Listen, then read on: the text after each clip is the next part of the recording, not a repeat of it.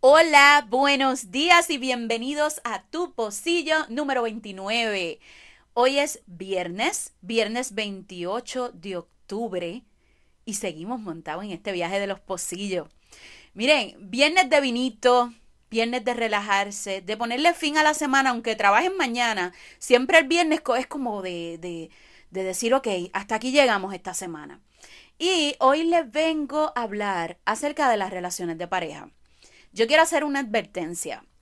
Yo creo que soy la persona menos indicada para estar dando consejos de parejas y demás porque eh, yo he tenido mil circunstancias. O sea, esta cuestión de parejas felices y todo eso, nada que ver. O sea, y circunstancias difíciles que en un momento me han llevado a reevaluar y decir, ok, ¿qué es lo que yo quiero hacer con mi vida? Eh, me he equivocado muchísimas veces y he tenido que bajar la cabeza y decir, ¿sabes qué?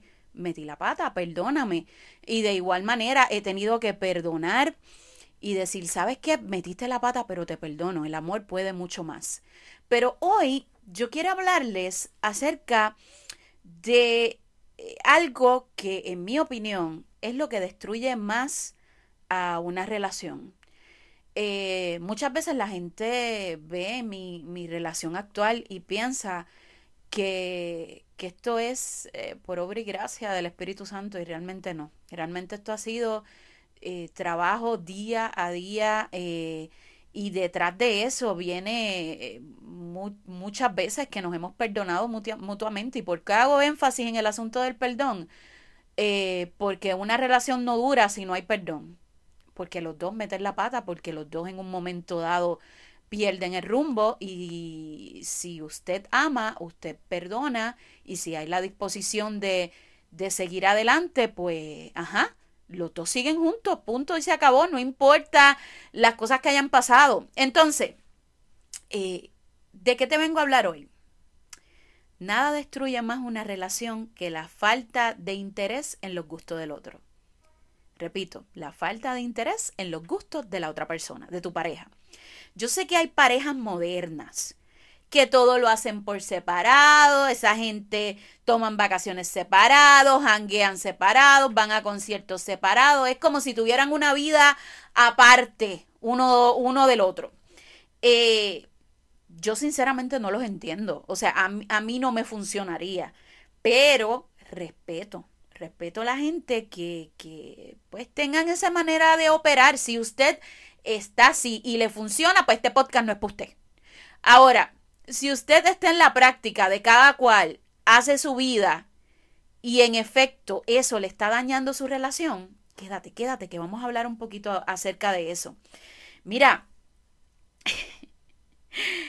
para permanecer juntos hay que querer estar con el otro. Y yo, yo sé que suena loco, pues claro que quiero estar con él si vivimos juntos. No, no, no, no, no, no, no.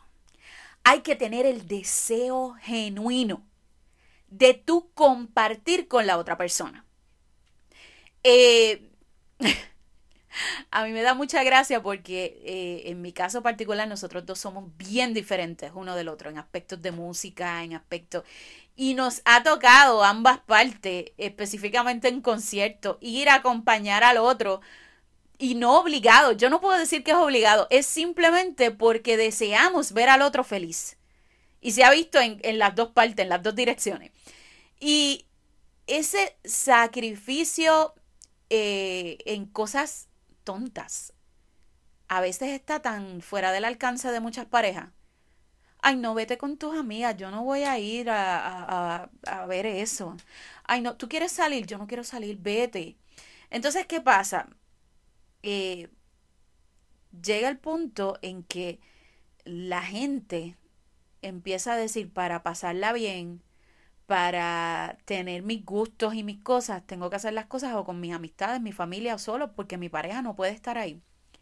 Y entonces ahí es que se empieza a, de alguna manera, desgarrar la, la relación porque no hay el deseo de compartir cosas importantes con el otro.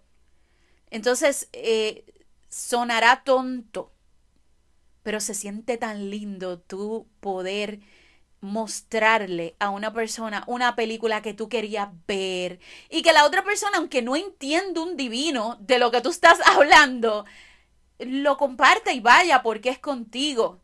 Que el que no le guste bailar, intente, aunque sea una vez solamente porque es contigo. Entonces, yo no hablo de ser hipócrita, porque tampoco es que tú vas a andar por la vida complaciendo los caprichos del otro y, negando tus propios gustos y tus propias voluntades. Yo hablo de que cuando tú de verdad amas, tú tienes que ceder. O sea, esto es una cosa eh, simple y elemental y es en lo más que fallan las parejas. Cuando tú realmente quieres pasar el resto de tu vida con alguien, tú tienes que aprender a, ser, a ceder y aprender a entender que a veces el solo hecho de tú ver feliz a la otra persona te hace feliz a ti, aunque no estés disfrutando lo que estás haciendo. Eh, sé que va a sonar como un cliché de, de películas de, de, romance, pero a veces solamente en, en tú ver la felicidad de otra persona te llena el corazón. Así que el consejo que te puedo dar el día de hoy, aprende a ceder. Si quieres permanecer al lado de tu pareja, tienes que aprender a ceder.